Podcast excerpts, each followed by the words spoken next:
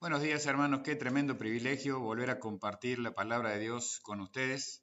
Eh, seguimos en la serie del libro de los Hechos. Esta mañana vamos a estar en el capítulo 16, los versículos 35 al 40. Eh, y mientras ustedes pueden ir buscando en sus Biblias eh, este texto para que lo leamos, quiero compartirles y dejarles una frase mm, como para tenerla en mente mientras compartimos el sermón de la palabra de Dios en el día de hoy. cada decisión cada decisión en nuestra vida, cada decisión en nuestra vida debe producir una acción que busque dar la gloria a Dios. Cada decisión en nuestra vida debe producir una acción que busque dar la gloria a Dios en nuestras vidas. Con esto en mente, vamos a ir a la palabra de Dios a, leer el párrafo que vamos a estar en esta mañana, el pasaje que vamos a estar en esta mañana. Cuando fue de día, dice versículo 35, cuando fue de día, los magistrados enviaron alguaciles a decir, suelta a aquellos hombres. Y el carcelero hizo saber estas palabras a Pablo. Los magistrados han mandado decir que se os suelte, así que ahora salid y marchaos en paz. Pero Pablo les dijo, después de azotarnos públicamente, sin sentencia judicial, siendo ciudadanos romanos, nos echan, nos echaron, perdón, en la cárcel y ahora nos echan encubiertamente? No, por cierto, sino vengan ellos mismos a sacarnos. Y los alguaciles hicieron saber estas palabras a los magistrados, los cuales tuvieron miedo al oír que eran romanos. Y viniendo les rogaron y sacándolos les pidieron que salieran de la ciudad. Entonces, saliendo de la cárcel, entraron en la casa de Lidia y habiendo visto a los hermanos, les consolaron y se fueron. Entonces, cada decisión que tomamos en nuestra vida tiene que estar eh, pensada o meditada en producir una acción que busque dar la gloria a Dios, que busque dar toda la gloria a Dios. Entonces, punto número uno que vamos a ver en esta mañana, Pablo y Silas decidieron volver a la cárcel. Ellos eh, podrían haber sido egoístas, y haber dicho, no, nos queremos ir de ahora. Y bueno, y vos arreglátelas como puedas. Eh, total, ya es salvo. ¿eh? Eh, si le pasa algo, se va con el Señor. Quizás alguna idea egoísta como esa, pero Pablo y Silas pensaron en el carcelero, siempre pensaron en la vida, las vidas transformadas a través de Jesucristo. Pablo y Silas fueron por su propia voluntad bajo la custodia del carcelero a la casa del carcelero. Predican el Evangelio a él y a su familia. El carcelero cura sus heridas, eh, los alimenta, eh, come con ellos, tiene comunión con ellos. Y decide, eh, después de eso lo acompañan de nuevo a la cárcel. Y al día siguiente, ellos, habiendo ministrado la palabra de Dios al carcelero y a su familia, ellos deciden volver a la cárcel porque probablemente el carcelero eh, hubiera recibido o prisión seguramente o la muerte. Por eso él estaba tan preocupado la noche anterior de quitarse la vida porque los presos habían huido, porque los presos habían huido. Entonces Pablo y Silas están tomando cada decisión pensando en que las acciones o sus acciones busquen dar toda la gloria a Dios. Ellos regresan a la cárcel. El carcelero tuvo autoridad para llevarlos a su casa, tenía la misma autoridad para traerlos y ellos respetaron a este hermano, ahora hermano en la fe, eh, del cual no sabemos su nombre. Mm, quizás algún día en los cielos sepamos cuál era el nombre de este carcelero, el nombre de su familia, pero sabemos que es una de las, o podemos eh, suponer que es una de las familias que eh, fueron el fundamento de la iglesia de Filipos. Entonces, los magistrados envían eh, alguaciles para decirle al carcelero, suelta a aquellos hombres. Em, quizás esta táctica de atrapar a estos hombres sin previo juicio, sin nada, darles una, paliza pública, azotarlos en público y meterlos en la cárcel, era una táctica mm, que ellos utilizaron para amedrentar a estos hombres que estaban alborotando, por decirlo de alguna manera, a, la ciudad, o que estaban provocando líos o disturbios en, la ciudad. Pero em, probablemente esto eh, haya puede surtir efecto en las personas, pero en las vidas de Pablo y Silas ellos están confiados en el obrar de Dios y el carcelero entonces transmite, transmite a, Pablo y a Silas estas novedades, a sus hermanos. Le dice, los magistrados han mandado decir, así que ahora que se os suelte, así que ahora salid y marchaos en paz. Así que ahora salid y marchaos en paz.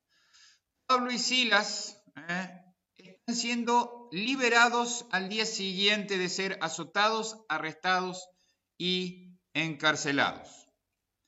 Si Dios ya sabía si Dios ya sabía que los iban a liberar mm, al día siguiente, mejor dicho, Dios sabía que los iban a liberar al día siguiente.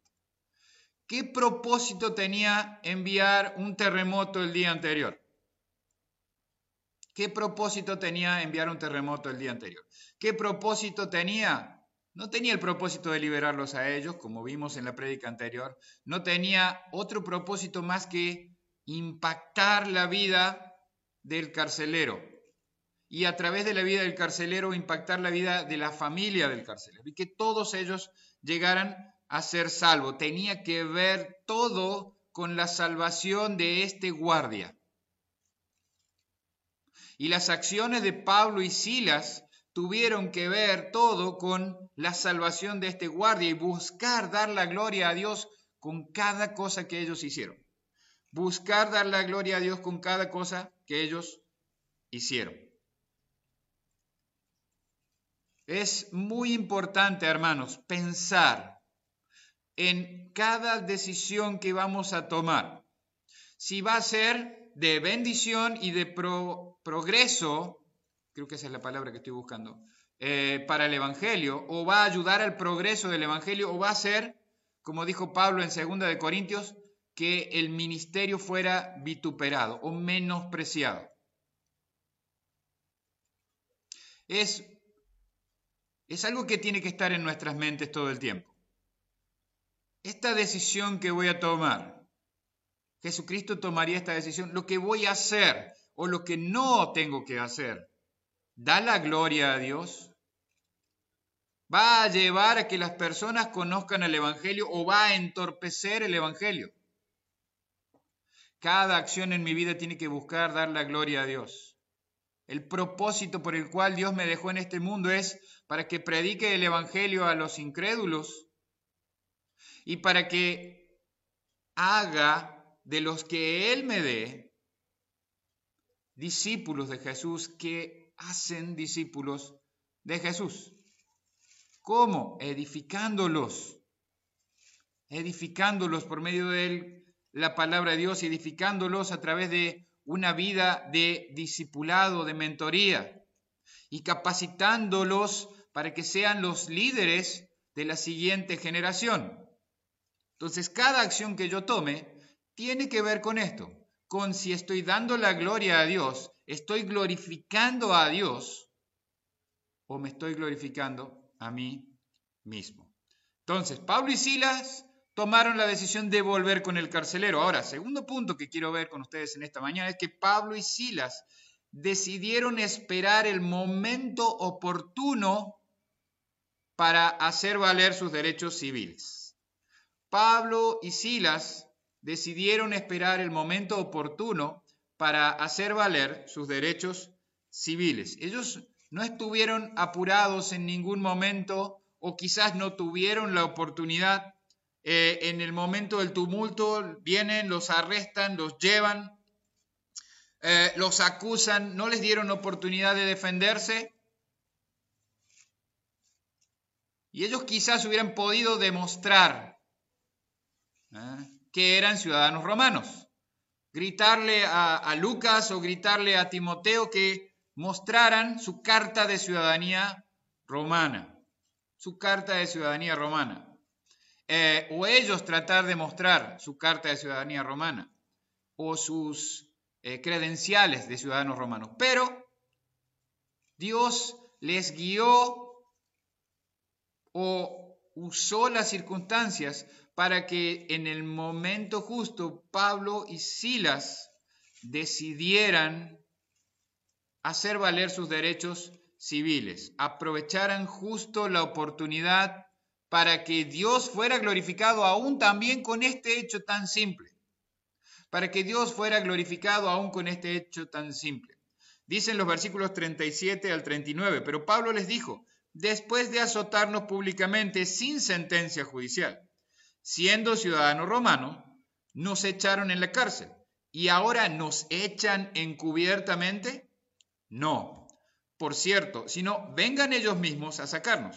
Y los alguaciles hicieron saber estas palabras a los magistrados, los cuales tuvieron miedo al oír que eran romanos, y viniendo les rogaron y sacándolos, les pidieron que salieran de la ciudad. Como ciudadanos romanos, Pablo y Silas tenían derecho a un juicio previo. No se podía dar, eh, lo que hicieron con Pablo y Silas no se podía hacer. Un ciudadano romano tenía derechos civiles reconocidos, los cuales fueron violados por completo en todo este evento. Eh, era muy grave la falta que habían cometido todos, alguaciles, eh, los magistrados, al sin ningún tipo de juicio, no solo azotar, sino encarcelar a estos ciudadanos romanos. Y esto podría traer graves problemas a ellos, graves problemas a ellos si Pablo y Silas hacían saber su acusación o apelaban a Roma, apelaban a César. ¿Por qué Pablo y Silas no eh, hicieron esto antes? Quizás no tuvieron oportunidad, como les dije. Quizás eh, el Espíritu Santo les haya guiado a no decir nada en cierto momento y ahora les estaba guiando a revelar esta, su ciudadanía o a revelar su verdadera eh, situación.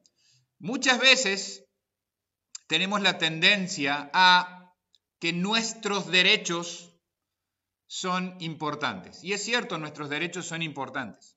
Pero em, al mirar la vida de mi Salvador, veo que él como eh, ciudadano eh, del pueblo de Israel tenía muchos derechos y muchos de esos derechos fueron eh, violados por sus propios líderes religiosos.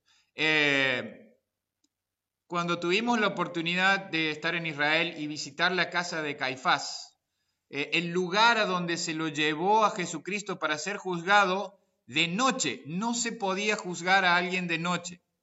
No se podía hacer nada de lo que se hizo esa noche de noche. No estaba permitido, era violar la ley judía y ellos lo hicieron. Entonces violaron sus derechos civiles como judío, pero al Señor no le importó que violaran sus derechos civiles como judío, porque el propósito de su vida no era hacer valer sus derechos civiles como judío, sino dar la gloria a Dios siendo el Cordero de Dios que iba a ser inmolado en la cruz del Calvario.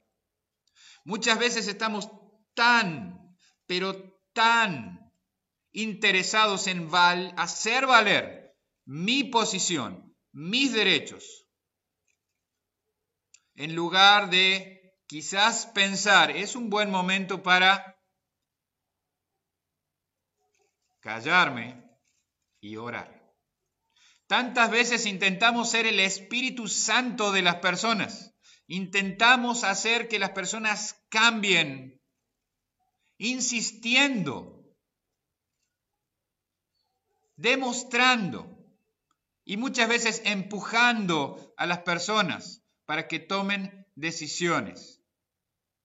Y el que convence a las personas es el Espíritu Santo.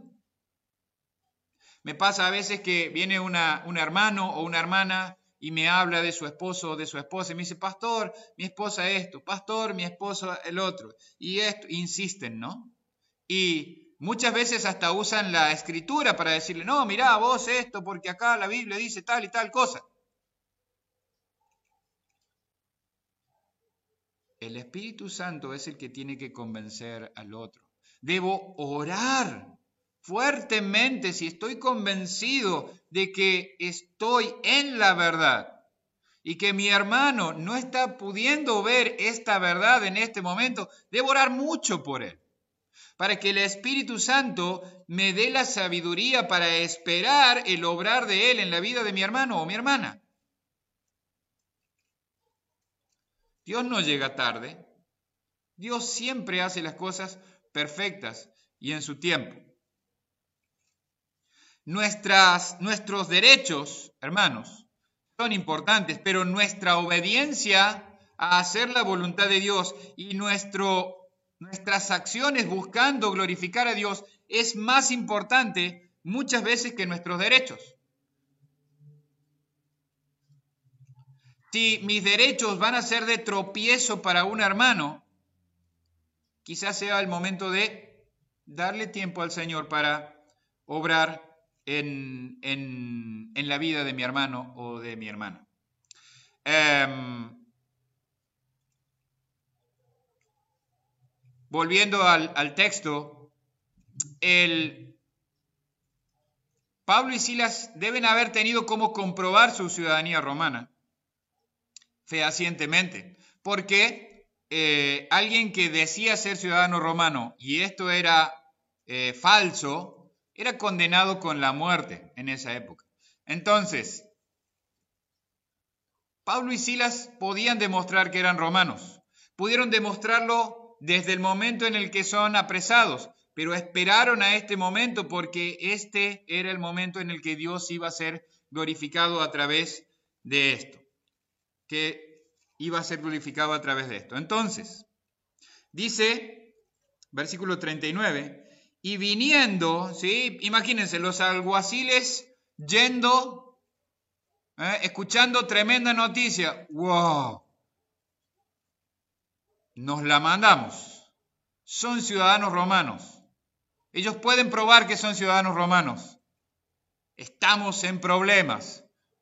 ¿Eh? Me imagino corriendo ¿eh? a los magistrados y decirle, cometimos un error gravísimo.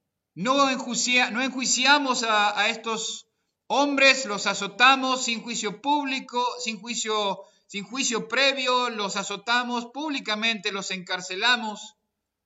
Y ahora nos enteramos que son ciudadanos romanos. Estamos en problemas, ¿qué vamos a hacer? ¿Cuántas veces no nos hemos metido en problemas nosotros, no? Mm. Por eh, no meditar nuestras acciones, por no tomar el tiempo para pensar. Pienso en estos hombres, ¿no? Ellos estaban eh, políticamente tratando de congraciarse con todo el pueblo. Alguien me dijo esto, no se puede contentar a todo el mundo. No podés tener contentas a todas las personas. No se puede. No se puede agradar a todas las personas. Al primero que debemos agradar y debemos adorar y debemos glorificar es a Dios. Entonces, estos hombres estaban intentando agradar a esta gente que vino a hacer un escándalo, estos que vienen y hacen un lío bárbaro y, miren lo que están haciendo y, nos, y acusaron falsamente a Pablo. En parte la acusación tenía base, sí, pero en parte no. El diablo hace eso, ¿no? Agarra la verdad y la disfraza bien con mentiras, o agarra un poquito de la verdad y la envuelve bien con mentiras, al punto en que nos terminamos creyendo todas las mentiras. Nos terminamos creyendo todas las mentiras. Pasó con estos eh, magistrados y los alguaciles y todos estaban convencidos de que estos judíos venían a hacer alboroto y nosotros somos romanos. Ahora se enteran que no eran judíos. Les están diciendo somos romanos. Sí, son judíos también, pero somos romanos y a ellos lo que más les está importando es que son ciudadanos romanos. Y si apelan a Roma y si apelan a César, estamos en problemas. Estamos en tremendo problema. Entonces, como políticos, ¿eh? Si nosotros vemos los políticos, no voy a hablar de política, pero en general los políticos siempre tratan de, bueno, vamos a tratar de tener contento a todo el mundo. Eh, y a menudo, sí, nuestros políticos eh, actúan instintivamente y no racionalmente. Y no hablo de colores políticos, en general pasa esto. Uno dice, ¿cómo puede ser que tomen tal o cual decisión? ¿Cómo puede ser? Es inteligente, no, es, no están pensando lo que están haciendo. Ellos intentaron ¿eh? poner la basura debajo de la alfombra, tapar el problema. Uh, bueno, a ver, este, eh, disculpen, en realidad, eh, por favor, no nos acusen, la verdad, ¿cómo podemos hacer para que les pedimos mil disculpas, por favor, les rogamos? Vinieron los magistrados vinieron a sacarlos de la cárcel, a rogarles, a implorarles. Por favor, no nos acusen. Por favor, no nos no apelen a Roma por lo que pasó. Les pedimos disculpas. Cobramos mal, pero les pedimos disculpas. Ahora pienso en Pablo y Silas diciendo, ok, ok, Em, no, no vamos a acusarlos, pero no vamos a salir encubiertamente de la ciudad. No vamos a salir a escondidas. Vamos a salir en nuestros propios términos. Ellos decidieron glorificar a Dios junto con los hermanos. Y en el versículo 40, Pablo y Silas se van de la ciudad, pero en sus propios términos, no eh, subrepticiamente, no escondidos. Ellos se van, dice versículo 40, entonces saliendo de la cárcel, no huyeron de la ciudad escondidos, no, se fueron a la casa de Lidia. Y habiendo visto a los hermanos, los consolaron y se fueron. Pablo y Silas tomaron tiempo, Pablo y Silas tomaron tiempo para pasar por la iglesia de Filipo antes de irse a pasar por la casa de Lidia.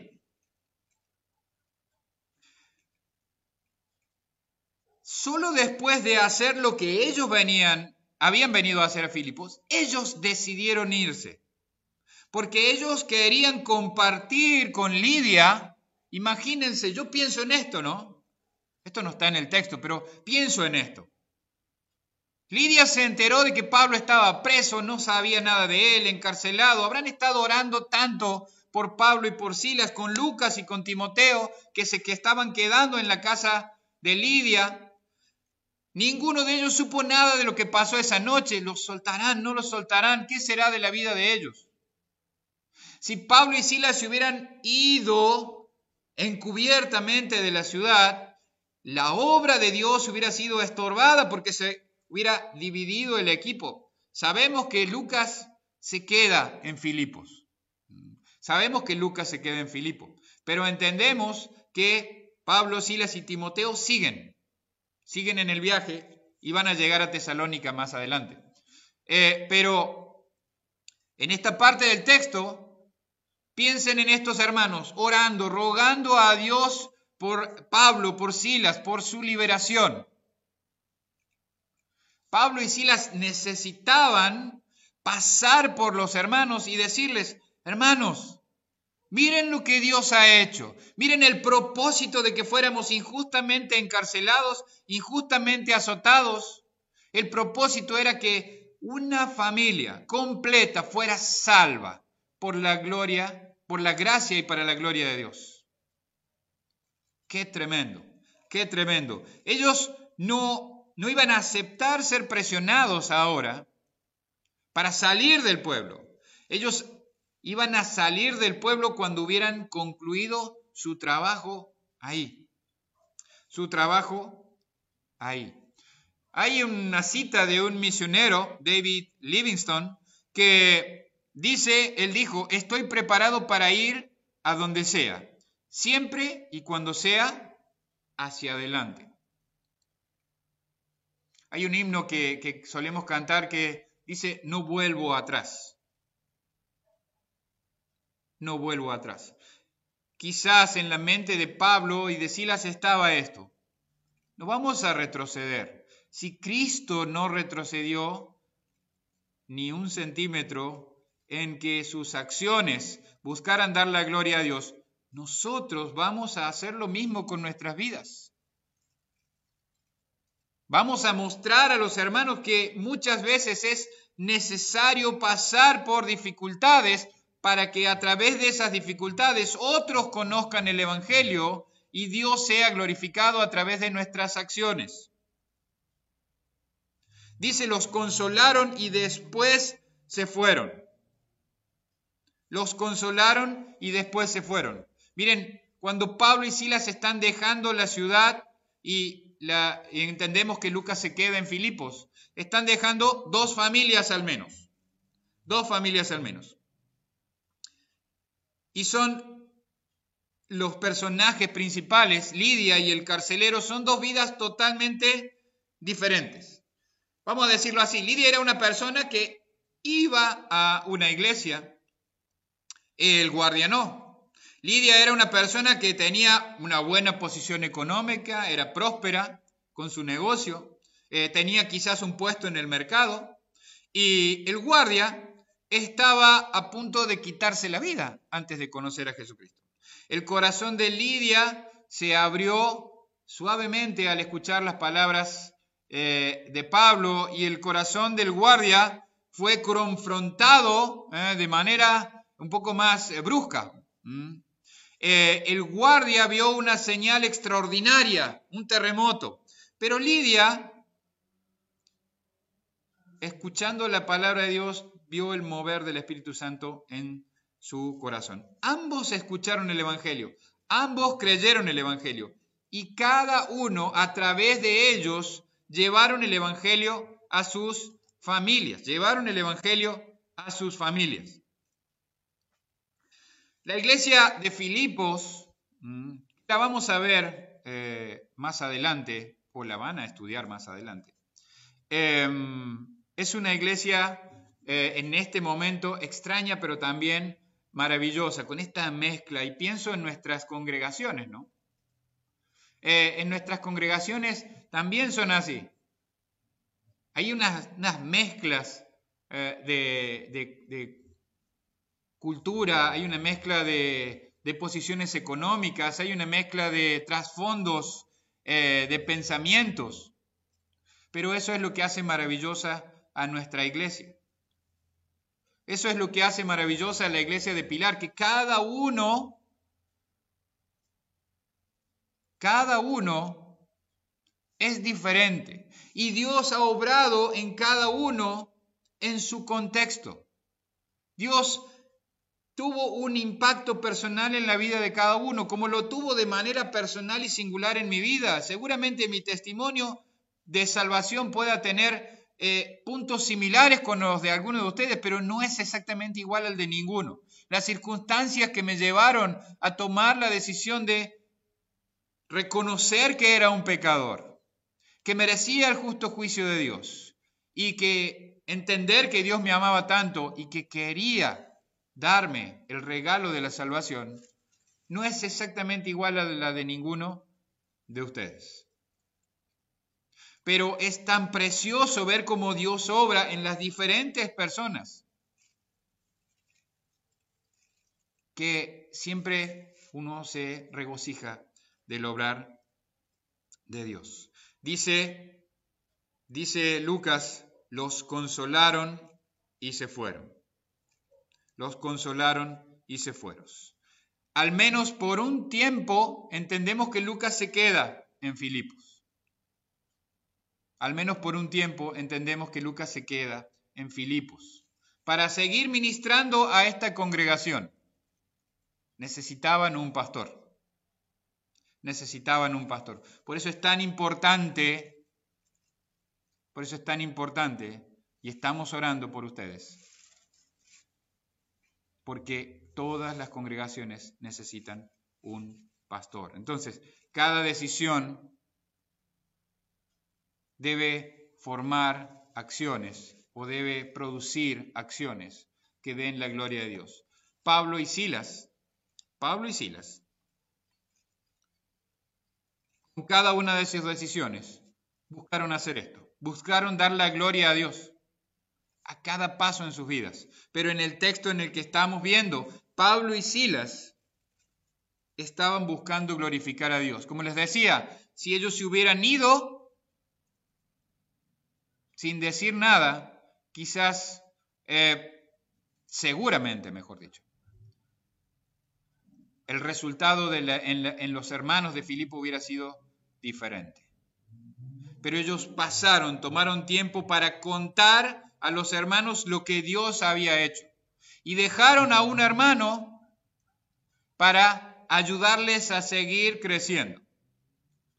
Dejaron a Lucas para ayudar a seguir creciendo, para pastorear la iglesia de Filipos. Cada decisión está buscando o debe buscar producir acciones que busquen dar toda la gloria a Dios. Hermanos, no me voy a extender más en el, en el mensaje de esta mañana, pero les, les pido que estén pensando en esto que les dije. ¿Cómo están mis acciones? ¿O a dónde están llevando mis acciones? ¿Mis acciones están buscando darme la gloria a mí? ¿Estoy pensando en atraer la gloria hacia mí? ¿O estoy pensando en dar toda la gloria a Dios? No importa cuánta tribulación tenga que pasar. Si es para la gloria de Dios, ¿voy a tomar las decisiones correctas? ¿O voy a tomar decisiones que me beneficien a mí? Piensen en lo que Pablo y Silas tuvieron que decidir. Tuvieron que tomar varias decisiones. En pensar en su propio beneficio o pensar en dar la gloria a Dios. Les dejo esto para, pensar en esta mañana, hermanos. Em, y como les decía, oro por ustedes y que tengan una buena semana, que Dios les bendiga grandemente y si Dios lo permite, nos veremos el domingo siguiente.